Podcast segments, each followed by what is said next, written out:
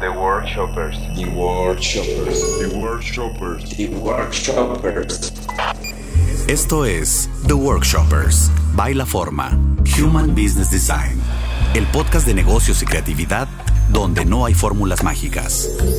Hay historias de gente que emprende y sus aprendizajes. Hablaremos de buenas prácticas en los negocios, maneras de generar ideas. Aprenderemos la forma en la que las empresas colaboran, los secretos de sus metodologías y cómo aplican la creatividad. Tendremos diferentes puntos de vista que te ayudarán a fortalecer tu emprendimiento o negocio desde un lado más humano. Aprendamos juntos a través de las anécdotas de nuestros invitados. Bienvenidos. Esto es The Workshoppers.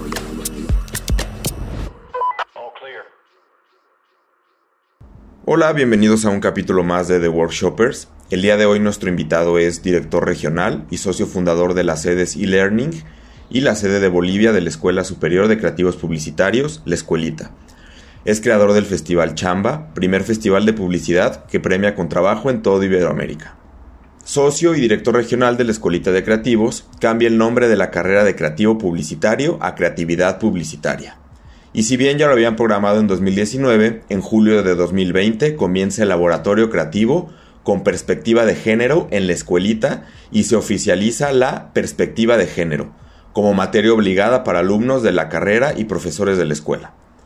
Es reconocido por el diario La Nación como uno de los innovadores en la educación a distancia al crear hace 13 años un sistema de enseñanza virtual que todos estamos viviendo hoy.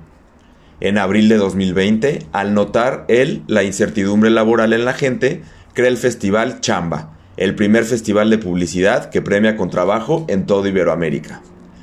Qué gusto y qué honor tenerte aquí. Cato Asato, bienvenido a The Workshoppers. Hola, ¿cómo estás, Antonio? Hola, Luis. Hola a todos. Hola, México. hola. ¿Cómo están? Bienvenido. ¿Saben qué? Una de las cosas que más extraño eh, son las tortas ahogadas. Uy, qué chulada. Esas, ¿Sí esas te nada más gustaban? aquí en Jalisco. ¿Cuáles te Oh. ¿Cómo? Perdón. ¿Cu- ¿Cuáles, ¿Cuáles te gustaban? Eh, mira, había unas que venían con mariscos, me acuerdo. Ah, sí, Eh, las del me negro. que- sí, ma- Sí. me animaba.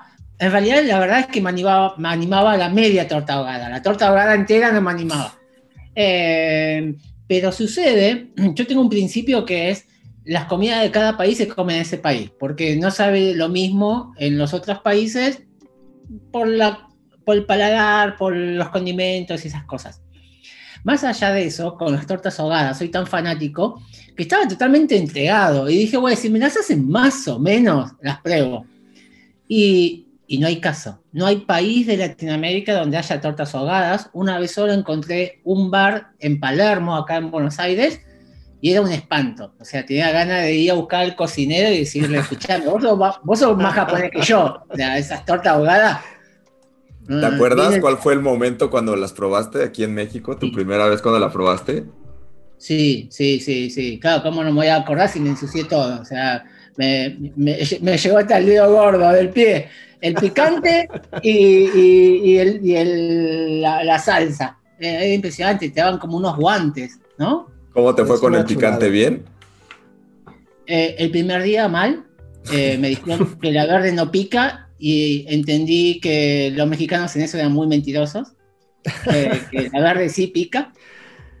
Y, y- pero después ya me acostumbré tanto, eh, me convertí al principio, yo estuve en DF, me convertí como fanático de las, de, de las tortas de jamón, fanáticas de, de- Mm. uno aprende por el chavo del 8 y, y vi que todas las tortas tenían jalapeño.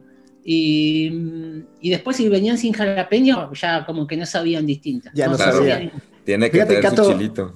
A mí me pasó al revés en Buenos Aires, en una noche de, de- de fiesta, probar los panchos, ¿no? Que acá son los hot Sí. dogs. Hot dog. Y, y- y me, y me advirtió el, el- el cuate, ¿no? Me dijo, oye, pero cuidado que, que- que pica, ¿eh? esa salsa pica, ¿no? Y yo estaba tan borracho que dije, pues me reí un poquito, ¿no? Y yo lo echaba así como los chorros y se me Claro. quedaban viendo como, este tipo, ¿qué, qué onda, no? Claro. Estuvo Claro, totalmente ¿qué me- Pero no te picó nada, o sea, te lo comiste y te quedaron así de, o de dónde, mexicano. Sí, Ay, sí, pues sí, o sea, no pica nada. era- era- No. O sea, le daba sabor, pero realmente no era un picante como, como el que está hablando Cato de una torta ahogada. Ahí sí Oye, Cato, cosa. ¿y- ¿pero qué te trajo a México a ti? O sea, ¿llegaste al DF? ¿Estuviste en el DF? Estuve en el DF, eh, fui a, a manejar eh, un tiempo la cuenta de Nestlé en Publicis. ¿De todo Eh, Latinoamérica? pero- no, para México. Para solamente México. para el mercado mexicano. Eh, y fui con otro argentino. Después al mes vino eh, uno español. Y estábamos entre los tres. Y, y después para una ocasión especial, que creo que era un pitch, no me acuerdo, habían venido dos brasileros también de, de Publicis Brasil. Y, y bueno, nada, trabajábamos ahí como una célula. Estuve un tiempo ahí en, en el DF. Se estaba armando, eh, Publicis queda en Santa Fe, no sé si sigue estando en el mismo lugar. Sí. Y recién empezaba Santa Fe en ese momento. eh, y, y bueno, y después de un tiempo, de, de unos meses, eh, ya me habían preguntado si me quedaba y, y yo estaba con la escuelita, eh, con el proyecto de armar una sede online. Esto fue en el 2007. Y, y les dije que eh, sentía la, la misión moral de volver porque estaba con un proyecto ya de la escuela asumido y habían confiado en mí, entonces nada, me tenía que volver. Entonces, ahí, ahí en ese momento me escriben de Guadalajara, de, de otra agencia, que me permitía ir y volver todo el tiempo. Eh, y entonces, bueno, renuncié a Publicis, me fui a Guadalajara y, y cada cuatro meses más o menos iba a Guadalajara y volvía a, a Buenos Aires. Ya. Oye, y, Cato, este, e- es, ¿la escuelita te refieres a la escuelita superior de creativos? Sí, Que para la gente que, es- que conoce o, o- o los que no saben, es una de las escuelas con más prestigio en el tema de formación de creativos publicitarios, en, pues, al menos en Latinoamérica, y creo que muchos han estado ya pues, en Europa y en, en todo el mundo. qué sé yo, en todo el mundo, ¿no? Sí, perdón, yo cuando refiero de la escuelita es porque primero por, por el afecto, y después porque en el ambiente todos en Latinoamérica lo conocen como la escuelita, y es porque eh, fue la pionera. Cuando para trabajar en una agencia de publicidad había que hacer la universidad y estudiar periodismo o letras o diseño, y esto estamos hablando de 1990, la escuela fue la primera que empezó a formar creativos publicitarios. De allí formaron muchas camadas eh, y, y lo que sucedió en el tiempo es que Argentina pasa de, de no estar rankeado en el mundo, de no tener jurados internacionales, a empezar a ganar todos los premios. Y, de, y yo creo que de hace 30 años o 20, no, 30 años, no, 20 años, que no baja del puesto 7 u 8 a nivel mundial, en el Claro. ranking mundial. ¿Qué, qué, qué, qué- sucedió ahí con, con Agüey y Bachetti? Que fueron como los que rompieron un poco la, Ujú. la- la parte es- estructurada de la publicidad. Y yo, yo sigo viendo, de verdad, yo soy muy fan de, de ver la publicidad que hacían estos tipos y me sigo encantando con los comerciales de Renault, con esta historia de Jesucristo, con estas comparaciones, que además de atrevidas, eh, hablaban del producto de una manera exquisita. Sí, totalmente. Eh, lo que tenían eh, toda la agencia es que era como cine en un minuto. Era ver una película en un minuto. Cosa que, que es súper difícil, porque vos imaginate que uno ve una película de romance, no sé, eh, dramática, y capaz que ni siquiera llegás a llorar o emocionarte. Y acá, con publicidad, en un minuto, un minuto veinte, te pueden hacer llorar. Y, y es algo muy. Y encima vendiéndote algo. ¿no? no es que uno está dispuesto a ver una película y uno paga la entrada para ver la película. No, te la encajan. Sí. Entonces, ese poder que tenía eh, eh, esa agencia, esos creativos, era muy fuerte. De hecho, la gran mayoría de todos esos creativos son de la escuela. O sea, Sí. hablamos de Raposo, de Colonese, eh, eh, William, que muchos eran profesores y otros alumnos, Sticker, otros eran alumnos solamente, fueron exalumnos, otros fueron solamente ex profesores. Eh, Anselmo, bueno, toda esa camada eran todos de, la escuela, o sea, egresados de la escuela. Em, también surgieron otros publicitarios y eso es lo que la hizo famosa internacionalmente a la escuelita y, como un gran semillero no solamente de Argentina, sino fue de Latinoamérica y después mundial, ¿no? Pero no solamente por los exalumnos, sino también profesores, que, muchos profesores tuvieron mucho éxito a nivel mundial. Es, muy interesante, eh, quiero, quiero tratar de entender porque la comparativa, ahora que mm. estaba viendo este, este documental de Netflix de Mm. rompan todo, hacen una mención a la lírica o a la forma de escribir de los argentinos en la, música, ¿no? Que creo que también tiene mucho que ver con cómo escriben o estructuran los anuncios. ¿Tú, ¿Tú cómo lo ves? Lo que tiene eh, esa época y lo que tiene la publicidad argentina es que cuenta historias. Siento que, que el creativo argentino sabe contar muy bien las historias y, quizás no es solamente publicitaria, porque la vemos en el cine, cuando uno reconoce el cine argentino, son todas historias.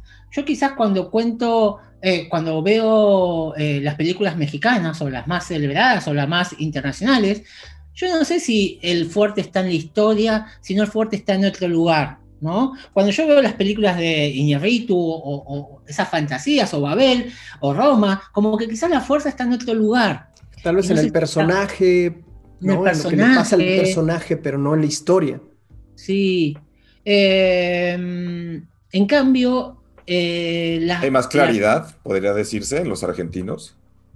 Yo no sé si es más eh, claridad. Yo creo que es la forma de contar las cosas. ¿Viste cuando que hay gente que es buena contadora de chistes y buena contadora de anécdotas? A mí me parece que es un poco eso, ¿viste? Tiene esa forma de contar las cosas que termina siendo atractiva y, de hecho Argentina se ha posicionado como una identidad de la detección de insight, de, estos, estas observaciones y, como grandes contadores de historias.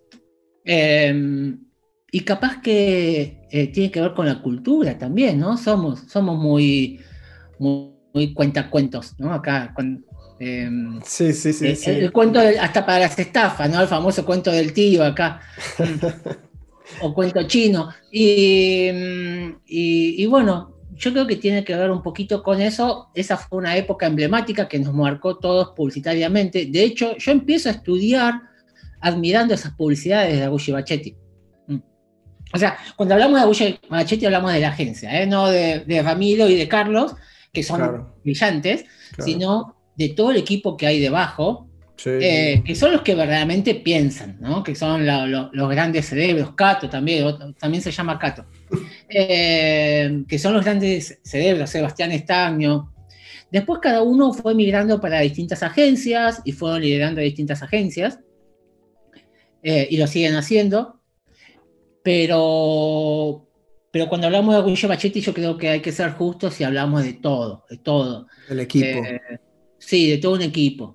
Un equipo, una mística, una agencia, como que eh, marcó un hito, me parece, eh, no solamente en la policía argentina, sino en la policía latinoamericana y mundial. Y hasta incluso yo creo que internacionalmente, mundialmente, nos conocen en Latinoamérica muchos con esta, esta estética visual y auditiva, narrativa de Agullo Bachetti, de esos comerciales. Oye, y, tú, que estás viviendo todo este tema de la disrupción, porque sabemos que eres un tipo que está siempre como tres pasos adelante del, resto. ¿Hacia dónde van las agencias? ¿no? Porque esas, esa mística de las agencias tan bonita, que era como una casa productora llena de, gente creativa y creando historias y toda esta parte, para ayudar a un producto, servicio a promoverse, de pronto está sufriendo un cambio, ¿no? ¿Tú, tú ¿Cómo, ves esto?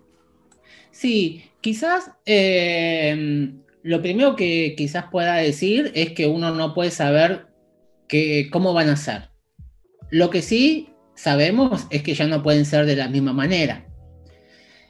Mm, siento que no solamente las agencias le están pifiando al negocio, Humberto Polar, que está en México, decía algo que me parece súper interesante, que es, eh, dice, mm, nosotros nos jactamos de, de romper las estructuras de todos y al final seguimos manteniendo la misma estructura del negocio. ¿En qué quedamos? Y como que somos contradictorios. Y entonces yo creo que en eso estamos fallando como, como, como agencias mantener ese enamoramiento de lo que era antes. Estamos fallando como industria. Eh, estamos fallando como industria en el sentido de quizás nos siga interesando cosas que no nos debería interesar ya tanto. Eh, o, con distinta intensidad. Estamos fallando en que eh, no sé si comunicamos como deberíamos comunicar, y estoy hablando de la responsabilidad lo vemos mucho en el género. ¿sí? Quizás algún spot o alguna comunicación que hace 5 o 10 años las poníamos como ejemplo, y me incluyo, eh, hoy no podemos entender cómo salía eso al aire. No podemos entender. Y, yo creo que, estamos en este proceso de, de cambios. El gran problema que yo veo es que la publicidad es tan sexy, pero tan sexy, que es muy difícil cambiar. Porque es como dejar al amante, ¿viste? Eh, eh, eh, es, tan sensual y tan sexy que es muy difícil cambiar. Nos siguen gustando los festivales, nos, nos, gustan los espejitos de colores, nos gusta el glamour, nos gusta la forma de trabajar, nos gusta sentirnos libres, nos encanta todo, que la gente nos vea, que opine sobre las cosas que nosotros hacemos. estar en el cine y que aplaudan tu, el spot que hiciste, que hablen de vos, nos que, cómo te pagan, nos encanta todo, la verdad que nos encanta todo. Entonces cuando todo te gusta tanto, y que está bien, porque la verdad que es muy sensual y muy sexy, es muy difícil cambiar, porque todo está buenísimo. Lo que sucede es que ya después como negocio, y yo no sé hasta qué punto eh, está bueno seguir así, porque sabemos que no. Oye, muy, muy interesante reflexión este, aparte de todo el tema de la publicidad, ah, ya que ya nos platicaste la diferencia que tú ves ah, entre argentinos y mexicanos. En cuanto a lo que te tocó vivir en México, en el tema de emprendedores y planeación de nuevos negocios, eh, ¿cuáles son, si te tocó conocer emprendedores mexicanos, cuáles son esas diferencias que tú detectas entre un emprendedor argentino y un emprendedor mexicano? Bueno, eh, cuando yo estuve eh, viviendo ahí en México, y yendo y viniendo, quizás no viviendo mucho tiempo, no era la época de los emprendedores, era la época de los empresarios. Y donde para llegar quizás a una dirección, una gerencia, había que pasar muchos años y hoy quizás una persona de 25 o 30 años se convierte quizás en una persona más de negocios que aquella que hizo el máster del máster del máster. Entonces, quizás en eso no lo pueda comparar.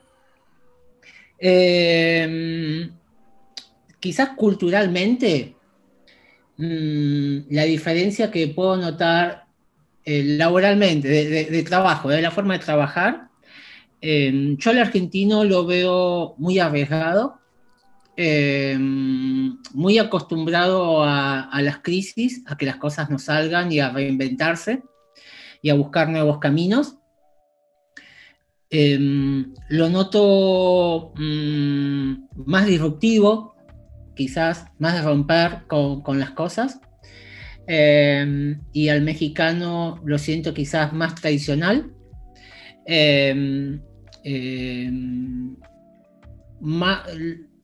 cuando estuve allá lo vi como eh, con, con, mucho confort, ¿sí? Como que hacía acostumbrado como al confort y que le gustaba esa buena vida y, ayer justo estaba en un debate sobre eso, ¿no? Porque me, estaban preguntando sobre mm, qué nos gustaba a los directores creativos, entonces me decían, bueno, ¿y si, te, y si te pongo esto, esto, esto, esto, esto? Y digo, mira, la verdad es que yo siento de que me aburriría a los seis meses. Me encanta todo el Disneylandia que me das, pero a los seis meses necesito embarrarme.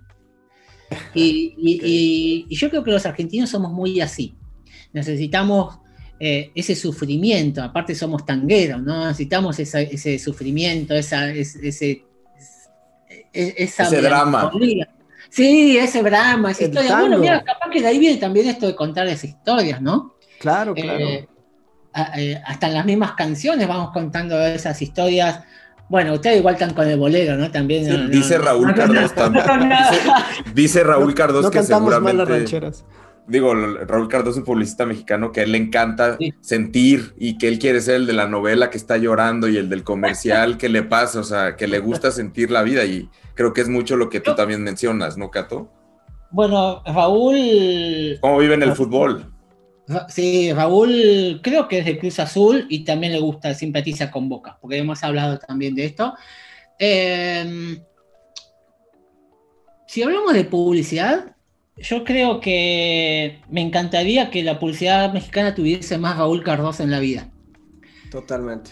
Me parece una mente brillante, una persona hermosa, pero me parece eh, auténtico. Y, yo lo que sentí cuando estaba, bueno, la verdad es que yo cuando fui al DF estaba en Santa Fe, lo menos auténtico que podía haber de todo el DF estaba en Santa Fe. la comodidad. la arena. Pero em, la publicidad la veía igual, la veía igual así de, agringada, si le podemos decir, no sé. Em, no, no la veía así tan, tan auténtica. Y, creo que ahí también hay una diferencial con el argentino, que, se puede ver en la publicidad y se puede ver en todo. Que em, eh, eh, la autenticidad, o sea, como que uno es como es y, ya está. Y cuando uno ve la publicidad argentina, ve gente de la calle. No se ven modelos. Sí, totalmente. No, se ven estereotipos. y, las historias son de la gente de la calle. No se ven estereotipos, no se ven eh, aspiracionales tanto. Em, yo siento como que eso hay una gran diferencia. Eh, capaz que en el emprendimiento puede que también, no lo sé. Yo porque digo, por lo general, eh, la forma de pensar uno es como la cultura, ¿no? Después a eso le sumamos eh, las experiencias afuera o los conocimientos y todo ese tipo de cosas. Pero, mm, em, pero volviendo un poquito al tema este de los emprendimientos, yo creo que nosotros nos estamos reinventando todo el tiempo. Eso es lo que pasa. Y, eso es como un gran diferencial, ¿no? Tal vez el mexicano, como dices, entra en una zona de confort y como ya les está muy celoso de su producto, como que se enfrasca en no, así tiene que ser y no lo puedo cambiar. Y el argentino es más abierto a decir, no, pues sí, le podemos dar la vuelta, lo podemos hacer así, o lo podemos cambiar esto para que sea más vendible o que sea más comercial, ¿no? Sí, o más como, como uno cree que, que, que podría ser. Em, a eso le sumamos que yo personalmente soy una persona que vivo pateando el tablero, que me encanta. O sea, me, aburro enseguida de, no patear el tablero, de ver todo ordenado. Y entonces como que todo el tiempo tengo que andar haciendo como estas disrupciones, ¿sí? Em, por eso ahí, antes cuando Luis hablaba sobre esto de que me gustaba adelantarme el tiempo, sí, como que todo el tiempo ando pensando de qué va a pasar en cinco años, ¿no? sí, sí, em, y, esto, esto que estamos viviendo en Zoom ahora, o, los lives, y, toda esta actualidad que uno tiene con la pandemia, en el 2020, piensen que yo en el 2007, estando en México, ya estaba armando la sede online, o sea, de lo que hoy estamos viviendo. Claro, claro. Ya lo, ya ya lo habías visto de alguna manera, o sea, como estructurado de alguna forma, y ya incluso ya querías tener experiencias dentro de esto, ¿no? Sí. Que es un poco lo que nos pasa a veces de los creativos que estamos como buscando siempre qué sigue, qué sigue, qué sigue. Sí, sí, sí, totalmente. Sí. Yo no podía entender cómo, cómo si Internet era un, era un www, o sea, que incluye al mundo, no podía entender cómo la educación no estaba dentro de todo ese sistema y nos podía unir, no podía entender. Entonces, ahí es donde yo armo esta sede que era emitir clases desde Argentina hacia todo el mundo en vivo. Que esa era un poquito la, diferencia en ese momento, ¿no? Que no era un PDF o no era un Messenger, no era un Skype. No, no, era clases en vivo. Lo mismo que se puede hacer presencial se hacía de manera online. Pero no eran grabadas, eran en vivo las clases. Todo en vivo, todo en vivo, todo en vivo. O sea, eh, los profesores hay que, hay que, había que entrenarlos, o no, y hay que entrenarlos, pero me decían, y no entiendo qué podemos hacer y bueno, no sé, decime cómo es tu clase presencial. Bueno, yo muestro, eh, pongo la computadora y la muestro en la pantalla. Bueno, lo puedes hacer, puedes presentar tu presentación en la computadora. Y le escribo con un marcado encima, puedes escribirle con un marcado encima. Y los alumnos pueden presentar sus cosas, los alumnos pueden subir sus presentaciones y vos corregirle encima. Y, yo les puedo hablar y me pueden ver. Te puedes hablar y te pueden ver. Y, yo puedo escuchar a los alumnos, puedes escuchar a los alumnos. Todo, o sea. todo todo, todo, todo, todo igual, todo igual, pero imagínense que todo esto era a 256 kbps y por dial-up. Claro, claro, claro. Sí, no, no, no. Sí, era como que muy innovador como, como, como en, ese, en ese momento. Oye, este modelo de, disrupción que traes tú naturalmente es bien interesante. Em, pues explorarlo a través de, preguntas que, te podamos hacer, pero ahora quisiera cambiarla, ¿no? Tal, vez que en vez de que nos hagamos preguntas, tú nos dieras esas respuestas que tú estás viendo en un futuro, hacia dónde está yendo todo esto. O sea, en el tema de los emprendimientos, los emprendedores, la comunicación, la venta online. me parece una, una vorágine terrible, ¿no? O sea, antes de alguna manera lo resolvías con un un, tema de campaña, un storytelling bien claro, ahora es, no, es que el influencer, no, es que, y, se vuelve como, como una ola de, información absoluta para la gente que, dice, bueno, ¿cómo se hace esto, no? O sea, ¿cómo, entro? Yo creo que es todo prueba y error. Eh, cuando uno hace un negocio online digital, es todo prueba y error, no puedes saber nada, es como que bueno, ¿cómo haces un viral? Y bueno, no sabes si cómo, cómo, cómo hacer un viral. Como que es todo prueba y error. Cuando uno prueba en la tecnología es prueba y error. Cuando uno, hasta incluso cuando Apple actualiza su sistema operativo, tiene sus errores y después tiene que sacar el 14.1.1.8. ¿Viste? Entonces todo es prueba y error. Y, y, me parece que estamos en un momento donde ni, ni la Organización Mundial de la Salud sabe lo que hay que hacer ponete barbijo, no te pongas barbijo. No, barbijo solamente para los enfermos, así. Acá te la vacuna, no, no te la pongas. O sea, es nadie muy interesante lo que está pasando. Sí, Entonces, En, un mundo, en un mundo y una época de incertidumbre, no podemos saber nunca lo que va a suceder mañana, porque no podemos saber ni lo que va a pasar con nuestras vidas, mucho menos con los negocios. Entonces, para mí es todo prueba y error. Hago y, y, y cambio, hago y cambio, hago y cambio. Entonces, en ese hago y cambio, para mí sobrevive el que más hace, el que más cambia y el que más adapta. Yo hace varios tiempos, y yo no me acuerdo si en esta charla ahí en Guadalajara que dimos online, hablaba sobre el ecosistema de Darwin, donde quién se come a quién y ese tipo de cosas. Yo siento que es lo mismo, que, que eh, hoy sobrevive quien más se adapta. Eh, eh, es así de simple. Entonces, Regla si de emprendimiento es pruebo, hago, me adapto, cambio, pruebo, hago, me adapto, cambio, y así todo el tiempo. Porque en el momento que vos te dormiste y te quedaste quieto, la pandemia te pasó por encima y los cambios te pasaron por encima. Y por más que tengas el negocio más exitoso, por más que te llames Airbnb y durante 10 años hayas sido el ejemplo del mundo de los negocios, y por más que te llames Circo de Soleil, que durante 20 años fuiste el evento más caro del mundo, te, fundís. si, no, si, no, te adaptás, si no cambias. Entonces, si eso le pasa a un circo de Soleil, si eso le pasa a un Airbnb, ¿qué nos queda para nosotros? O sea, estamos, estamos muertos, ¿viste? Entonces, para mí la fórmula es esa, ¿viste? Ir cambiando, probar, cambiar, probar, cambiar, probar. Por mi personalidad de esto de patear tableros, a mí me encanta, porque estoy todo el tiempo pateando y arma, poniendo las piezas de vuelta. La pateo y las pongo de vuelta, las pateo y las pongo de vuelta. Me acuerdo el año pasado eh, mi, secretaria me dijo, Cato, no, no, no puedo más, o sea, no, no te puedo seguir el ritmo, porque en cuanto me decís una cosa, le estamos haciendo, ya estamos armando la otra. Ya se ha cambiado la otra, sí. Sí, y, yo siento eso. Em, y eso también condice con muchas otras cosas, que es, si vamos a los periodos de, estamos de los periodos mesozoicos, paleozoicos, y vamos por millones de años y después vamos por los periodos antiguos, modernos y son de cientos y después hablamos por el contemporáneo y son de, décimas, de 20, de 30 y, después entramos en las épocas de los millennials, los centennials, las X y, y, todo el abecedario, y ahora lo, pandémico y todo, y, todo se va cortando. Entonces, si ya aprendemos de la historia, que antes eran millones de años y hoy es cada vez menos tiempo, todo es menos tiempo. Entonces, si todo es menos tiempo y la gente es más ansiosa y todo funciona cada vez con, menos tiempo, bueno, los negocios y los emprendimientos también. ¿Por qué no? ¿Por qué van a ser ajenos a eso? Ahí también veo el problema de las industrias publicitarias. O sea, no podemos tener el negocio de la industria publicitaria, las agencias, los 90, cuando todo cambia todo el tiempo. O sea, que hace 30 años venimos con el mismo modelo de negocios si, si, ya el mundo cambió 10 veces en esos 30 años. Y ahora la publicidad es mucho más cambiante día a día, día es...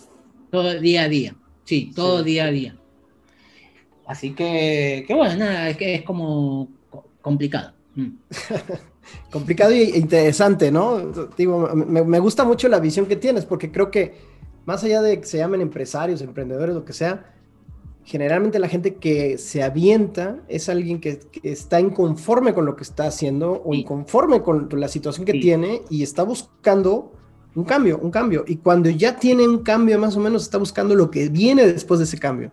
Que creo que hoy es, una mentalidad este, hecha, tailor-made a la, a la medida de, de la gente que va a salir adelante de esto, ¿no? Exactamente, es eso, es una constante reacción y acción, todo el tiempo y pareciera muy sencillo, pero. No, perdón, no, no, perdón, Cato, perdón. No, no, es una reacción, una acción y una reacción de la propia acción que uno hizo, ¿viste? Y así todo el tiempo. Es una círculo. Sí, que todo el tiempo como que eh, lo vas cambiando, lo vas cambiando, lo vas cambiando. Sí, y lo más quería complementar diciendo que pareciera muy sencillo la reflexión que dices, pero el simple hecho de hacer, hay mucha gente que no hace, ¿no? O lo deja como está, o se espera a ver qué pasa, ¿no? El simple hecho de hacer y rehacer todos los días es muchísimo, ¿no? Y, sabes qué pasa es que eh, en el momento de que vos esperás a, ver qué pasa, eh, ya te pegaste el bicho y ya te moriste hoy. Entonces, em, no, no, no hay tiempo, ¿viste? No hay tiempo a la espera. Yo entiendo que puede ser frenético y puede ser desgastante y todo ese tipo de cosas, pero bueno, hoy es la que, la que nos toca. Digo que quizás en unos años esto no, sea así y puedo tomar todo este periodo, estos dos años que vamos a tener, como un entrenamiento eh, para que mi, chip mental eh, sea esto de hacer todo el tiempo, de probar, de jugar, de hacer, de no hacer, de, de involucrarme digitalmente, de usar la tecnología. Em, pero, eh, pero bueno, es desgastante. Y, la persona que queda quieta, em, frozen, ¿viste? Se murió congelado. Mm. Oye, Cato, eh, explorando un poco más, si nos das chance de, abrir así tu cabeza un poquito y, ver qué hay. ¿Cómo, ¿Cómo, se puede? Digo, tal vez tienes procesos, tal vez no tienes procesos, tal vez tienes eh, hábitos que, pudieras compartirnos tres hábitos o tres ideas que, que, que, la gente que está emprendiendo o que de pronto le cuesta cambiar mm. pudiera como aprender de ello, ¿no? Sí. Eh, yo creo que lo primero que, que a mí me hace bien es entender de que cada uno es su propio mundo y pone sus propias reglas. E, eso número uno. Y, esto es aceptarse uno como es, verse interiormente, uno se analiza y ver en qué es bueno y en qué es malo. Y, seguir su propio ritmo. Yo digo que vivo como un bebé. Y vivo como un bebé porque me despierto sin despertador, mm, a la hora que no tengo más sueño, mm, me duermo a la hora que tengo sueño, como a la hora que tengo hambre, no como a la hora que tengo hambre, Mm, siento y que eh, las empresas por ejemplo pagan por esclavitud, por horas de estar sentado en una silla, y eso es una esclavitud moderna. Em, siento de que no sirve de nada trabajar hasta las 8 de la noche y después cuando llegas a tu casa, yo no tengo hijos, no, tengo familia, pero llegan a sus casas y, mandan a dormir a sus hijos. Y bueno, ¿para qué trabajaste todo el día para verlo una hora? O sea, para eso tuviste la familia.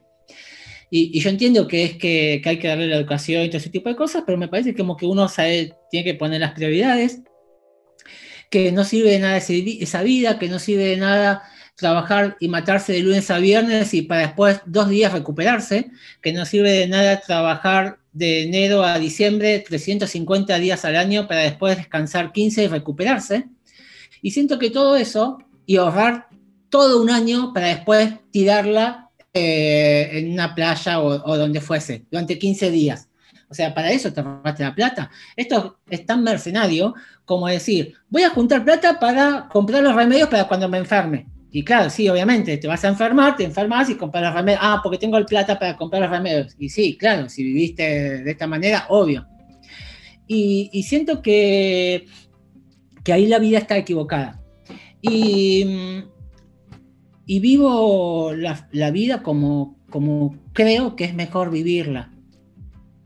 Eh, y yo creo que eso lo que te termina dando es eh, entenderse uno mismo, ganar confianza, em, saber que esto es lo que quiero y, eso para mí es muy, muy útil para los emprendedores, porque cuando vos sabes lo que querés, es mucho más fácil hacer las cosas. Eh, si no, lo que termina pasando es uno termina haciendo las cosas que el otro quiere y no la que uno cree. Y creo que ahí hay una gran diferencia es como en, el creer. Em, otra cosa que me pueda inspirar es estar muy atento a todo. Em, yo creo que todo me lo cuestiono y no como, como algo de autoexigencia. Todo me lo cuestiono y decir, bueno, ¿y para qué esto? ¿Para qué esto?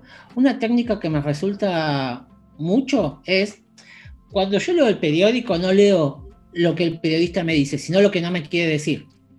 Cuando veo la tele y los deportivos y escucho a los jugadores o los técnicos, no escucho lo que me dice el jugador o el técnico, escucho lo que no me quiere decir.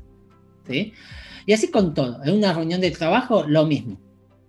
Y, te funciona con todo, con todo, con todo. Decir, ¿qué, qué, cosa no me está queriendo decir? Porque lo que me está diciendo ya lo escuché, ya sé. Entonces, eh, ese, ese juego yo creo que sirve en todo. Y decir, ¿y por qué está pasando esto en el mundo? ¿Y por qué sucede esto? ¿Y por qué pasa esto?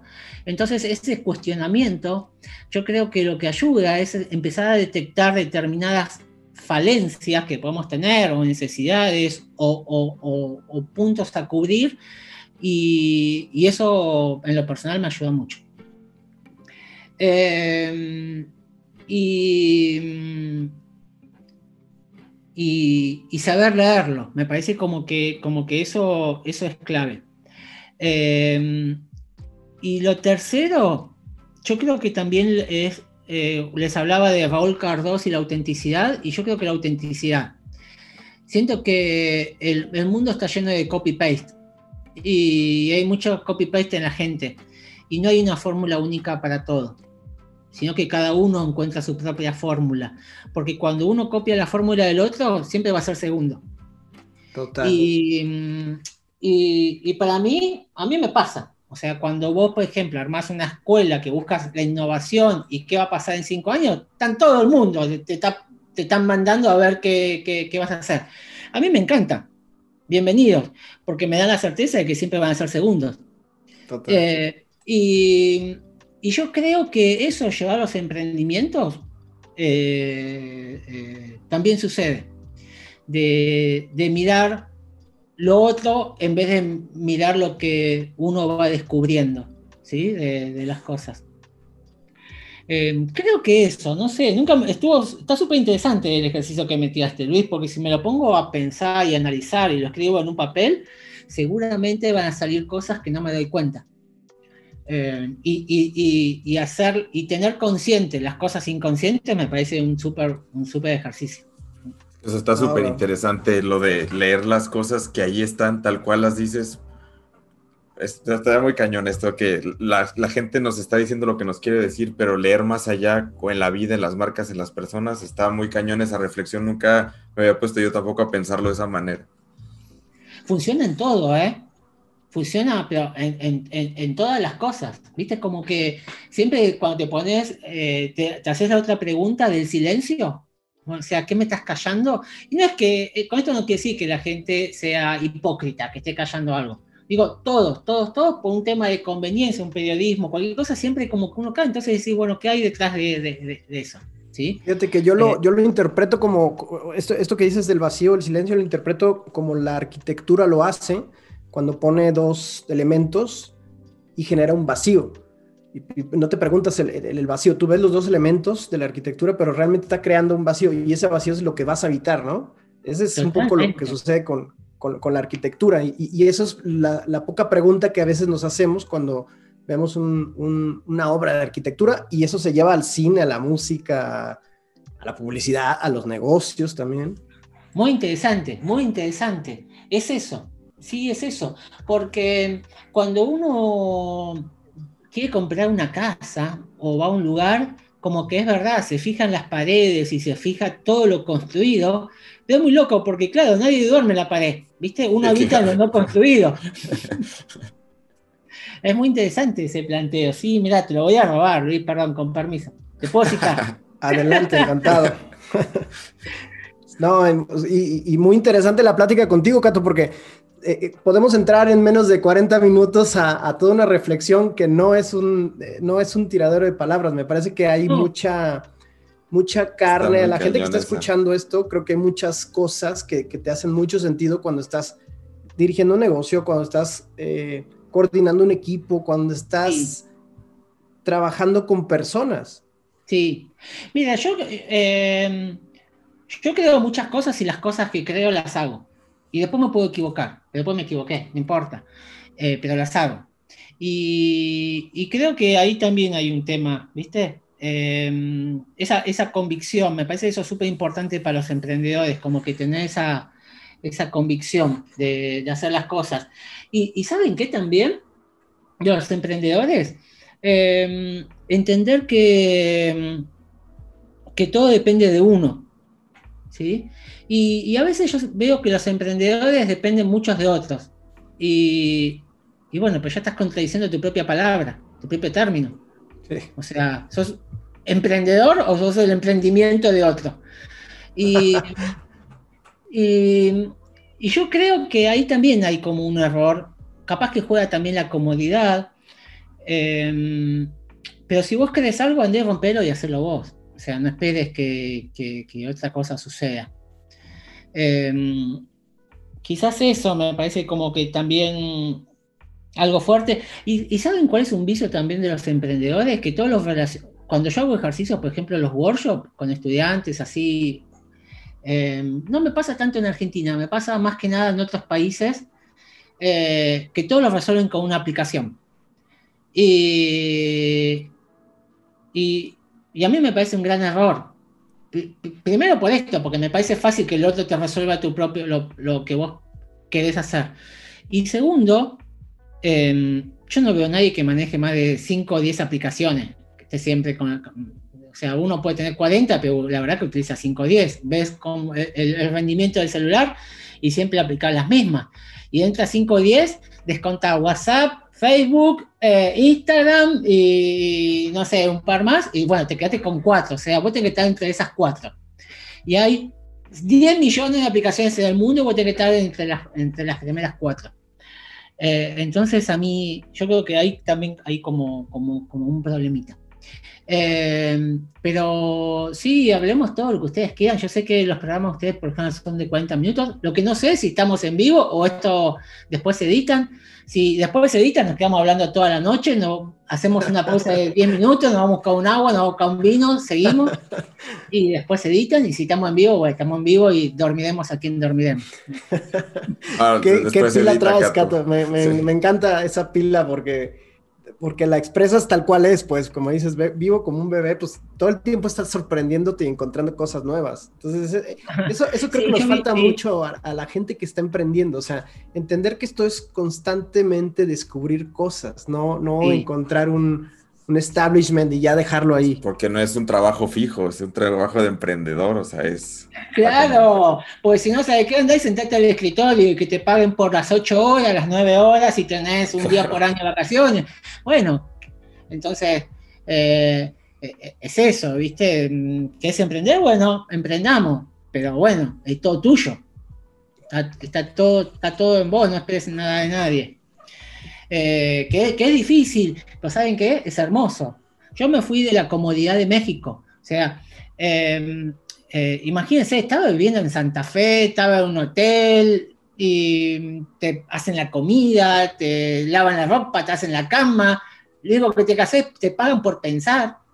Em, eh, estaba en otro país, nada, me conocí la lucha, me fui a ver a Paquita la del barrio. Mm, Qué genial. estuve, Paquita, genial. Estuve en Guadalajara, me conozco pero un montón de México. México me parece uno de los mejores países de Latinoamérica, como de los completos, si no el mejor, y, y esto es por qué.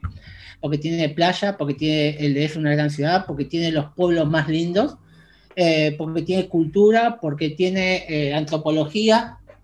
Eh, yo sé que ustedes mm, hablan mucho de la gastronomía, para mí la gastronomía no es lo mejor de México, em, pero, pero tienen todas esas cosas que decís, es el país más completo, porque no hay otros países que tengan tantas cosas así completas, a todos les falta algo, ¿sí? Te, sí, pongo diversidad. Argentina, y bueno, no tengo ni aztecas ni mayas, no sé, tanto muertos. Tiene, tiene esta, sopa, esta sopa que se llama locro, ¿cómo se llama?